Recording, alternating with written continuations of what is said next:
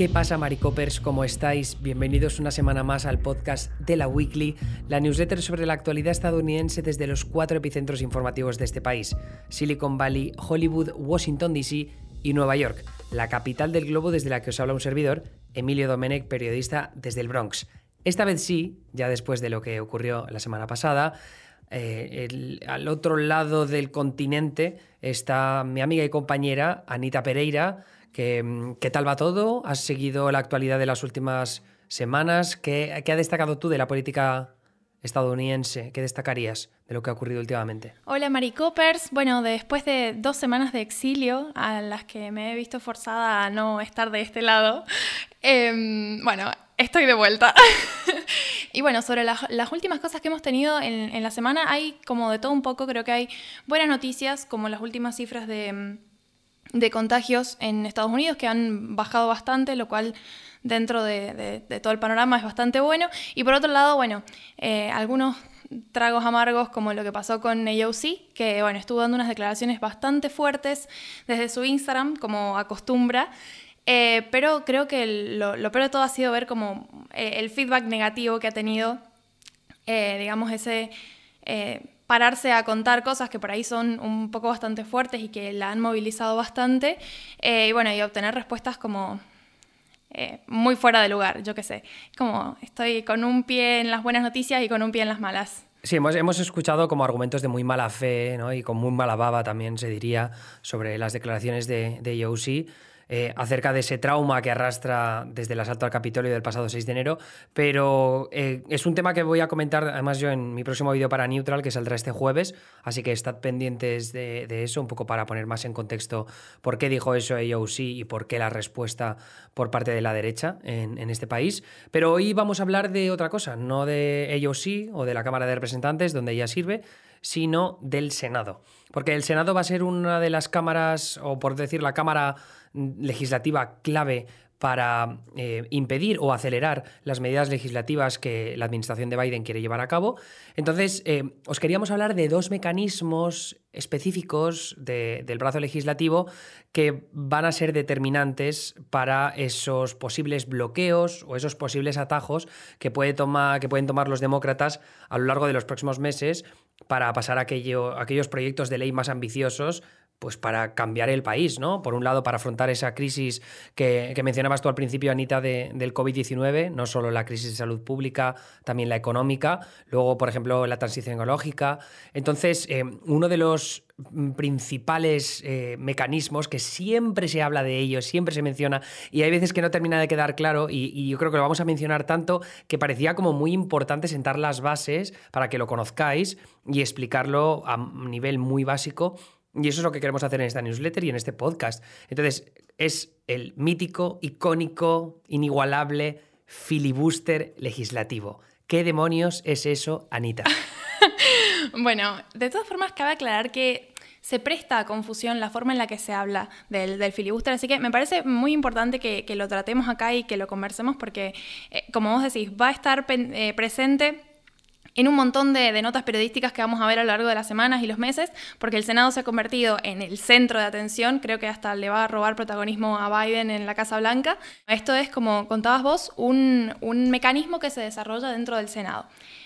Puntualmente es una técnica que eh, obstruye, digamos, el trabajo parlamentario. O sea, su función de alguna forma es retrasar o, bueno, bloquear la aprobación de una ley eh, o el curso de, un debate legislativo.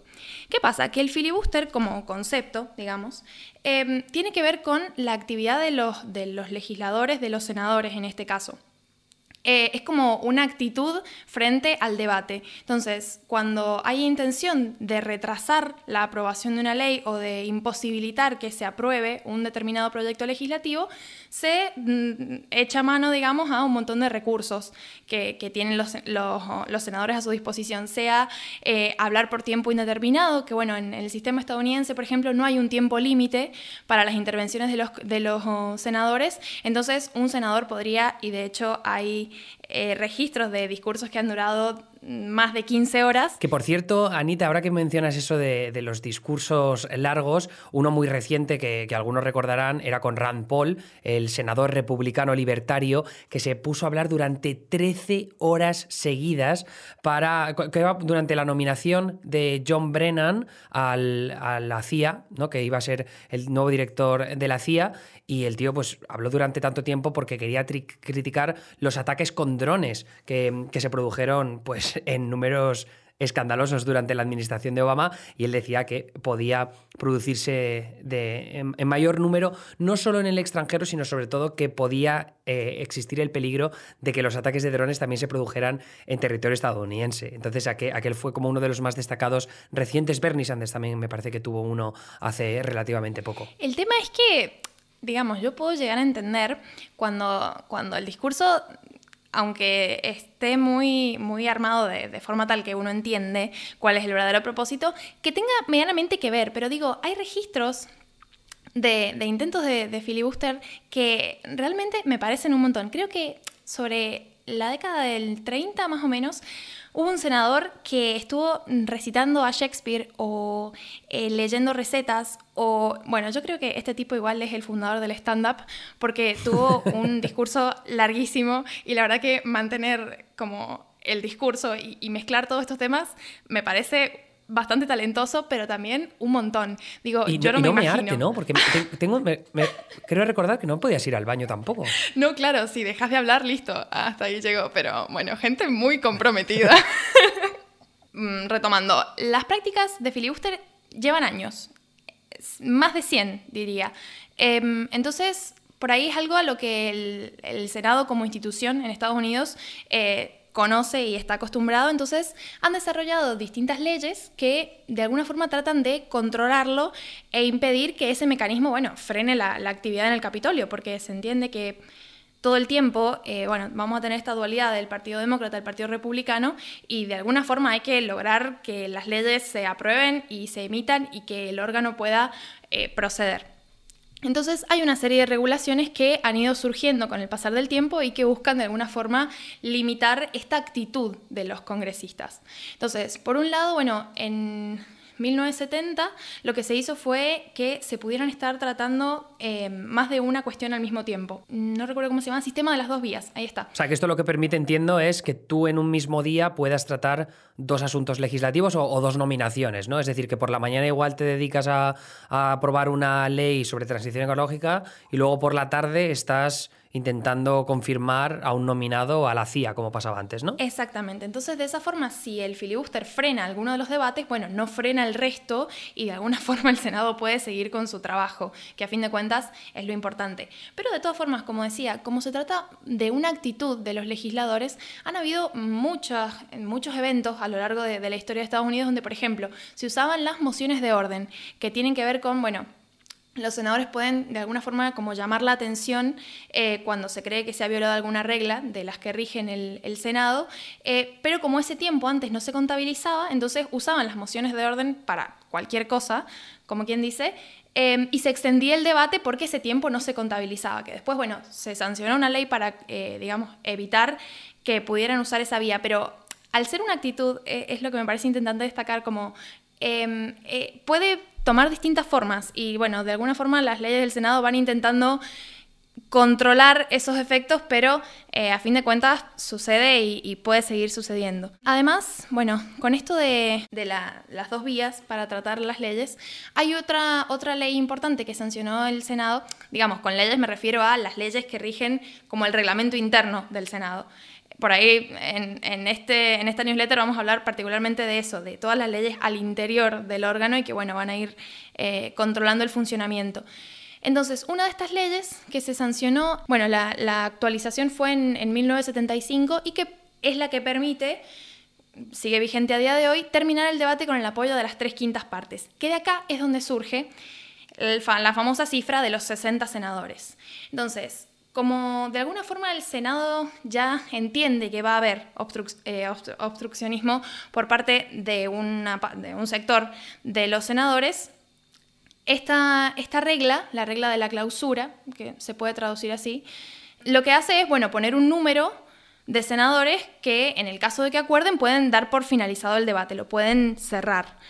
Que bueno, tiene una legislación muy particular porque creo que después de que se hace la votación, el debate se extiende unas horas extra como para dejar que los senadores mm, cierren. Y bueno, por ahí es otra forma de perder tiempo, eh, desde mi opinión.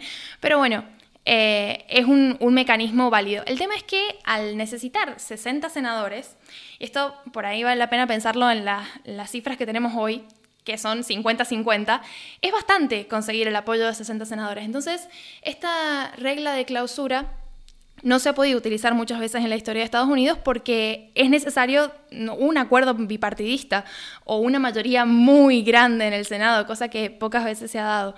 Em, entonces, Está el recurso, sí, pero en realidad no se ha empleado tantas veces como uno esperaría, ¿no? Sí, porque además si pensamos en, el ejemplo que te daba yo antes de Rand Paul, ¿no? El que se pegó 13 horas por lo de los drones con la nominación de la CIA de John Brennan, eh, lo que ocurrió en esa ocasión era que no se esperaban los senadores que Rand Paul se pusiera a hablar en el debate durante 13 horas seguidas y por tanto mm, frenando la confirmación de John Brennan a la CIA. Y lo que ocurrió es que en el momento en el que Rand Paul terminó de hablar fue eh, Dick Durbin, uno de los senadores demócratas de Illinois, y dijo, bueno, pues vamos a poner ya fin al debate. Y ya con el apoyo de más de 60 senadores, pues pusieron fin al debate con esa regla de clausura de la que hablas tú y por fin se pudo votar para, para confirmar a John Brennan para esa posición.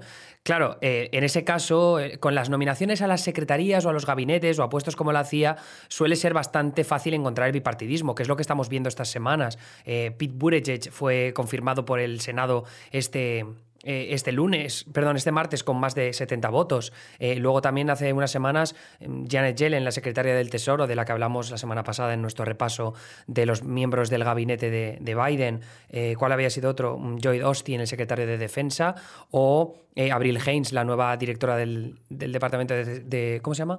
De Inteligencia Nacional. Entonces, em, eso, es, eso es lo interesante, ¿no? Que siempre consigas más de 60 votos, puedes, eh, puedes conseguir esta regla de clausura y cargarte el filibuster. Es decir, que estás consiguiendo eh, impedir que se siga alargando el debate. Exactamente. Pero es que además hay otro tecnicismo importante y es que, eh, digamos, cuando se aprueba esta modificación en las leyes del Senado que permite que, porque antes era, era necesario dos tercios de los senadores para finalizar por el, debate. Después eso se actualiza y pasa a ser tres quintos, que es la cifra que conocemos ahora de 60 senadores. Em, pero eh, cuando se trata de modificar las leyes del Senado, o sea, el reglamento interno de la Cámara Alta, sigue siendo necesario tener dos tercios eh, de la Cámara, digamos, apoyando la, moción.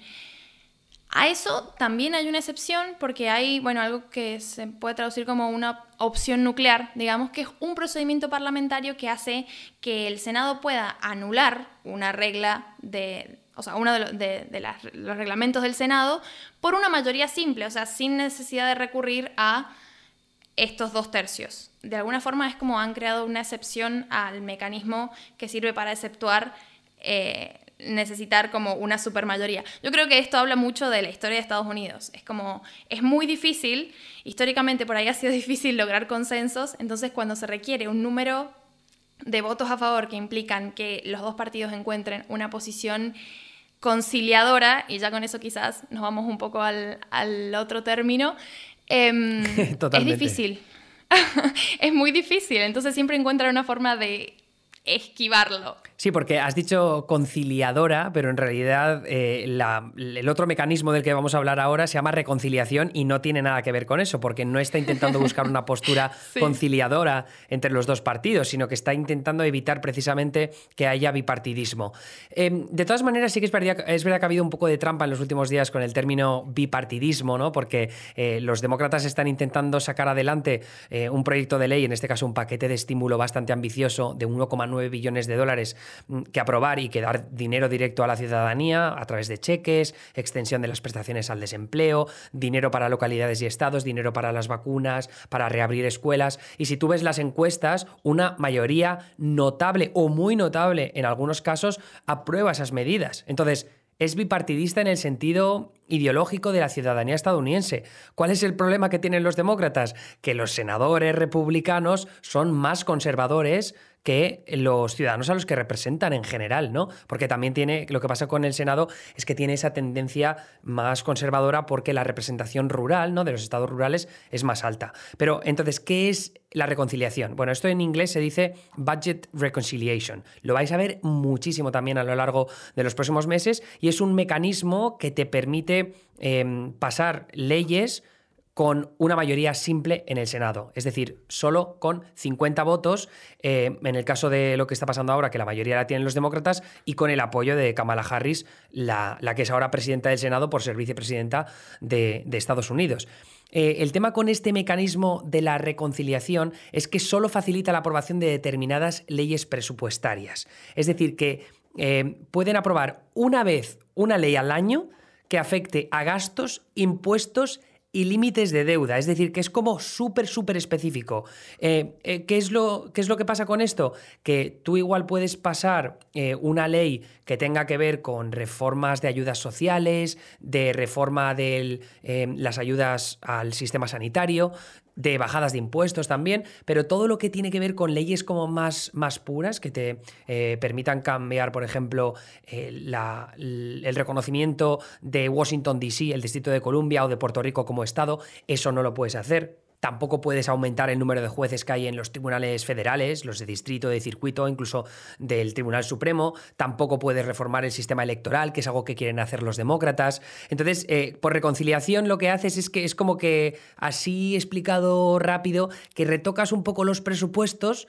Eh, de, distintas leyes o de distintas secretarías, distintas partes del gobierno federal, para poder aprobar eh, algunas medidas que de otra forma por las que por otra vía necesitarías 60 senadores totales. Ahora, como los demócratas solo tienen 50 senadores en la Cámara Alta, evidentemente conseguir 10 escaños extra es muy, muy difícil, sobre todo por eso que decía antes de la tendencia conservadora eh, o ultraconservadora incluso del, Senado. De todas formas, ojo, que yo diría que al Partido Demócrata hasta le está, le está costando sostener su número de 50, porque bueno, como hablamos por ahí, vos en Twitter y en las entregas que estamos haciéndole a los suscriptores premium, eh, hay algunas figuras, en particular los senadores, digamos, más moderados dentro de lo que es el, Partido Demócrata que, mm, bueno, no sé si acompañarían a todas estas iniciativas de pasar por encima de la minoría, que no es tan minoría, porque están 50-50 en el Senado,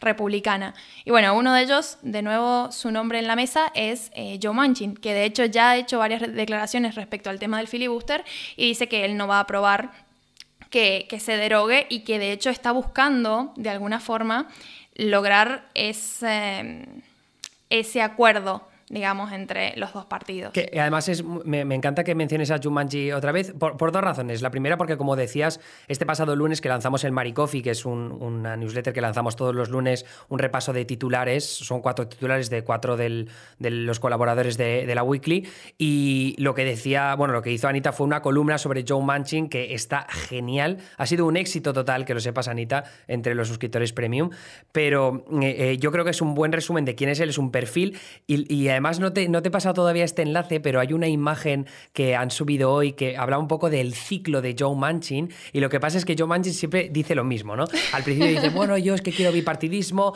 bueno, yo voy a pedir la versión más moderada, no sé qué. Y luego al final termina diciendo, jo, es que los republicanos son unos obstruccionistas, eh, no les podemos hacer caso porque no quieren aprobar leyes. Y entonces al final voto con los demócratas y apruebo lo que me pongan encima de la mesa. Entonces es siempre el mismo proceso, el mismo ciclo mediático de entrevistas, de ser la persona más importante a la que todo el mundo presta atención, pero siempre termina yendo, yendo del lado de los demócratas. Y yo creo que aquí va a pasar lo mismo, porque lo que están dejando claro los republicanos en lo que respecta al paquete de estímulo, este de 1,9 billones del, que yo estaba hablando al principio, es que eh, los republicanos quieren un paquete de estímulo mucho menos ambicioso y, y Joe Manchin, que quiere dinero para la gente en West Virginia, que es uno de los estados más pobres del país, pues evidentemente va a decir, mira, me han hartado que les den. Y pero de todas maneras, donde sí que entra Joe Manchin, que sí que parece que eso no lo va a permitir, es que se apriete el, botón nuclear. Bueno, esto de, la opción nuclear, digamos, es lo que hablaba un poco antes eh, de este procedimiento parlamentario que de alguna forma permite que sea la mayoría simple la que cambie las reglas del Senado. Ya se ha utilizado, y por eso está como el, antecedente del término, ya se ha usado, pero en materia de legislación muy específica. Esto sería básicamente eliminar la ley del Senado que requiere que haya 60 senadores a favor para cerrar el debate. Em, y bueno, y obviamente eh, es todo lo que los demócratas sueñan porque con esa, eh, o sea, con esa mayoría tan ajustada de 50 mm, votos más el de Kamala Harris, eh, están contra las cuerdas más que nunca. Em, pero bueno, como, como, decía Emilio, Joe Manchin no, no, está muy, muy a favor y bueno, en ese sentido eh, sí ha hecho muchas declaraciones respecto de por qué no. Que esto que comentabas del ciclo y demás me, parece muy, muy gracioso porque, digo, forma parte de, de su actividad como político, pero eh, él siempre ha dejado claro que está del lado demócrata de la grieta. Entonces por ahí lo interesante y a tener en cuenta de ahora en más, porque como decía antes, parece que el Senado va a ser el órgano que se va a llevar todos los, spotlights en, la historia de Estados Unidos, por lo menos durante los próximos meses. Em, es esta cuestión de que, bueno, si bien está ajustado, tiene márgenes muy pequeños, tanto en la Cámara Baja como en la Cámara Alta. Bueno, los demócratas siguen siendo los que eh, han ganado y tienen la, trifecta de gobierno. Entonces, partiendo de esa base, eh, queda mucho por recorrer. Va a ser un camino complicado y bueno, todavía nos quedan hay algunas elecciones de por medio. Sí, porque, porque, una de las razones por las que se podría encargar el filibuster con esa opción nuclear de, de la que hablabas es por, las eh, medidas legislativas que os contaba antes, que por reconciliación, por ese budget reconciliation, no se pueden pasar, como darle un Estado al Distrito de Columbia a Puerto Rico, lo cual eh, habría la, abre la posibilidad de que haya cuatro nuevos senadores y muy probablemente demócratas. O sea, por el Distrito de Columbia, 99% seguro. Por Puerto Rico ya es un poco más imprevisible, ¿no? Eh, luego también la reforma electoral que ayudaría, pues, yo qué sé, a cargarse el gerrymandering tal y como lo entendemos. Eh, entonces, ese tipo de cosas, poder abrir la oportunidad de cambiar la política estadounidense para el futuro es muy interesante desde el punto del lado progresista, pero de la misma forma luego les puede salir el tiro por la culata si de repente eh, en 2024 gana la presidencia de los republicanos y en 2022 o 2024 también recuperan el control de la Cámara de Representantes y del Senado, tienen ese trifecta y empiezan a aprobar ellos leyes con mayorías simples en las dos cámaras. Así que es, un, equilibrio importante. De momento ahora es Joe Manchin el que está en medio. Parece que también Kristen Sinema, la de Arizona, también está jugando un poco ese papel de moderada eh, pero a mí me ha encantado eh, una anécdota que ha salido este martes. Brian eh, Schatz, uno de los senadores demócratas que representa a Hawái, que se ha encontrado con Joe Manchin hablando con la prensa, me parece, o por, el por uno de los pasillos del Capitolio, y le ha llamado Su Alteza, lo cual me parece absolutamente maravilloso y un resumen de lo que nos vamos a encontrar en los próximos meses. Así que, mm, si te parece bien, Ana, Anita, lo vamos a dejar aquí y. Y ya veremos de qué hablamos la semana que viene, porque se viene el impeachment y se vienen un montón de novedades en lo que refiere al paquete de estímulo y a lo que puede hacer Biden en el futuro. Así que va a ser intenso a saco. Bueno, yo espero estar, porque con vos nunca se sabe. soy, también imprevisible. Pero es verdad, lo que, lo que sí que no se nos puede olvidar, por cierto, ya que la semana pasada te, te eché al ostracismo, es que me tienes que decir una vez a la semana un insulto argentino, que tengo entendido que te has preparado un Excel con una serie de insultos que vas a ir desvelando poco a poco. bueno, sí, lo que pasa es que cuando me lo comentaste la primera vez, allá hace 84 años, em, me puse a pensar y la verdad es que es un, un, rasgo del vocabulario que tenemos muy desarrollado en Argentina, entonces no es poca cosa. Y yo no sé en qué te estás metiendo al decir que vaya develando uno a la vez, porque vamos a estar acá hasta quién sabe dentro de cuánto, pero yo te dejo, yo te dejo y te cuento Venga, bueno, te, dejo que digas dos, te dejo que digas dos para esta sesión inicial. Venga, va. Bueno, perfecto. A ver, la primera es, eh, digamos, la definición que me corresponde por estar develándole a un grupo de oyentes, mayoritariamente español, este secreto sagrado de los insultos argentinos. Y nosotros en Argentina le decimos vendepatria. El vendepatria es precisamente el que hace lo que estoy haciendo nice. ok, perfecto. O sea, el traidor, ¿no? El traidor. Sí, pero claro, exactamente. Es como literalmente vender la patria. Y bueno, hay un montón de chistes políticos que quién sabe algún día. Y el segundo Ok, insulto, perfecto. voy a empezar tranqui porque como te digo, este Excel iba de mal a peor. Eh, es una palabra que se usa mucho a todo lo ancho de Argentina, pero cada eh, área le da su significado particular, que es boludo o boluda. Em, Ok, ese es fácil, ese ya se me lo nos sabía. conoce- Sí, sí, se nos conoce mucho por este término, pero es muy gracioso cómo mm, va variando de acuerdo a dónde, en qué provincia de Argentina se te diga y cómo se te diga. Y esto tiene que ver con que nosotros, digamos, tenemos una lista de palabras, ¿sí? Que son los insultos, léase las puteadas argentinas, base. Y luego tenés los combinados, que es como irle agregando palabras y esos combinados sirven para todas las palabras o no todas porque hay excepciones. Es increíble. Siento Yo que estoy jugando a un juego de rol, madre mía, qué barbaridad. Totalmente. qué- qué Yo miro este Excel y me cuesta mucho dar una clase rapidita para cerrar el podcast. Pero, por ejemplo, no es lo mismo que yo te diga, che boludo, que te diga boludo de mierda. Entonces, Oh, pues ya con eso vamos marcando los límites, ¿no? Pero bueno, nada, te dejo para la siguiente los más extraños, quizá. Vale, yo, yo voy a intentar cerrar, eh, yo cada vez voy a intentar cerrar el podcast insultándote a ti de vuelta eh, con, tono, con, con acento argentino. Tú tienes que dar una valoración del 1 al 10, si te parece. Vas a volver esto en mi contra. Sí, sí, pero, pero claro, pero esto va a ser como medio racista, ¿no? Porque voy a estar yo aquí intentando imitar a los argentinos y encima siendo despectivo. eh, no, eh, racista y machista, porque, o sea, insultando a una mujer. Terrible, eh, por ser argentina. Vamos, esto es todo combinado. De todas Pero bueno, formas, de todas formas, Dime, dime. tranquilo. Te lo perdonamos, porque la verdad es que con todo respeto a nuestros queridos oyentes y con todo respeto hacia ti, eh, los insultos que ustedes tienen en España son malísimos. Así que lo mejor que puedo Oh. hacer es Oh, darte cátedra de cómo se insulta de verdad. Oh. Así que sí, me Ok, presto, ok. me presto. Perfecto, vale, ok, joder, vaya, me, me está doliendo el corazón. Vale, pu- pues lo que voy a decir. eh, eh, yo, yo lo que tengo que decir, Anita, es que vos sos una boluda vendepatrias. ¿Qué tal? ¿Qué tal lo he hecho? Bueno, sí, sí. mm, Mira, Es 3 de entre 5. ¿Un 6? Porque es que Vendepatria. ¿Un 3, un 3 un de 3 de 5. 5? Sí, sí. Pero eres, eres una boluda vendepatria en realidad, porque nos has contado secretos de, de los insultos argentinos y, y aparte es boluda, pues yo qué sé, pues, por, insultarte. No, no, no, pero sé. es que yo puedo ser boluda, pero si soy vendepatria es otra cosa. Entonces me tenés que decir que yo, en todo caso, sería una boluda y una vendepatria, como para Ah, o sea que- agregarle. vale, no, pero sa- ¿sabes por qué yo lo pensaba desde, esa, desde ese punto de vista? Porque yo, por ejemplo, digo, eres un puto gilipollas, ¿no? Entonces es una palabra, o sea, es doble palabra, doble insulto, pero el puto le da como una. eh, es como un prefijo que le da más notoriedad al gilipollas, ¿no? Puto gilipollas. Pero en este Sí, caso pensaba que el boludo era como usar puto. Entonces, boluda vendepatrias es como vendepatrias, pero peor. Entonces, no, eso no funciona, eso no lo puedo hacer.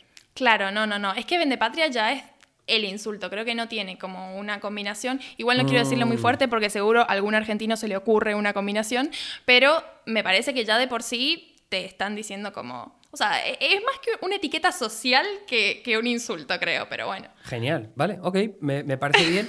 Eh, primera clase he sacado un. Has dicho un 3 sobre 5, ¿no? ¿Un 3 sobre 5? Sí, sí, bastante bien. Ah, vale, Pero el acento Vale, que has hecho, ojo, que es de Buenos Aires, no necesariamente argentino. Ya vamos a charlar. Ah, bueno. Bueno, bueno, yo es que yo creía que solo existía Buenos Aires en Argentina, no sabía que existía más. Así que. ¿Cómo te atreves? ¿Cómo, te ¿Cómo te atreves? bueno, pues. Bueno, eh, va, Anita, cerremos, dejemos a la gente en paz. Sí, corra- corramos un tupido velo. Eh, te escucho la semana que viene, si no la, no la vuelvo a liar como la semana pasada. Te mando un abrazo muy fuerte a Argentina y hasta luego a los maricopers. Adiós. Adiós.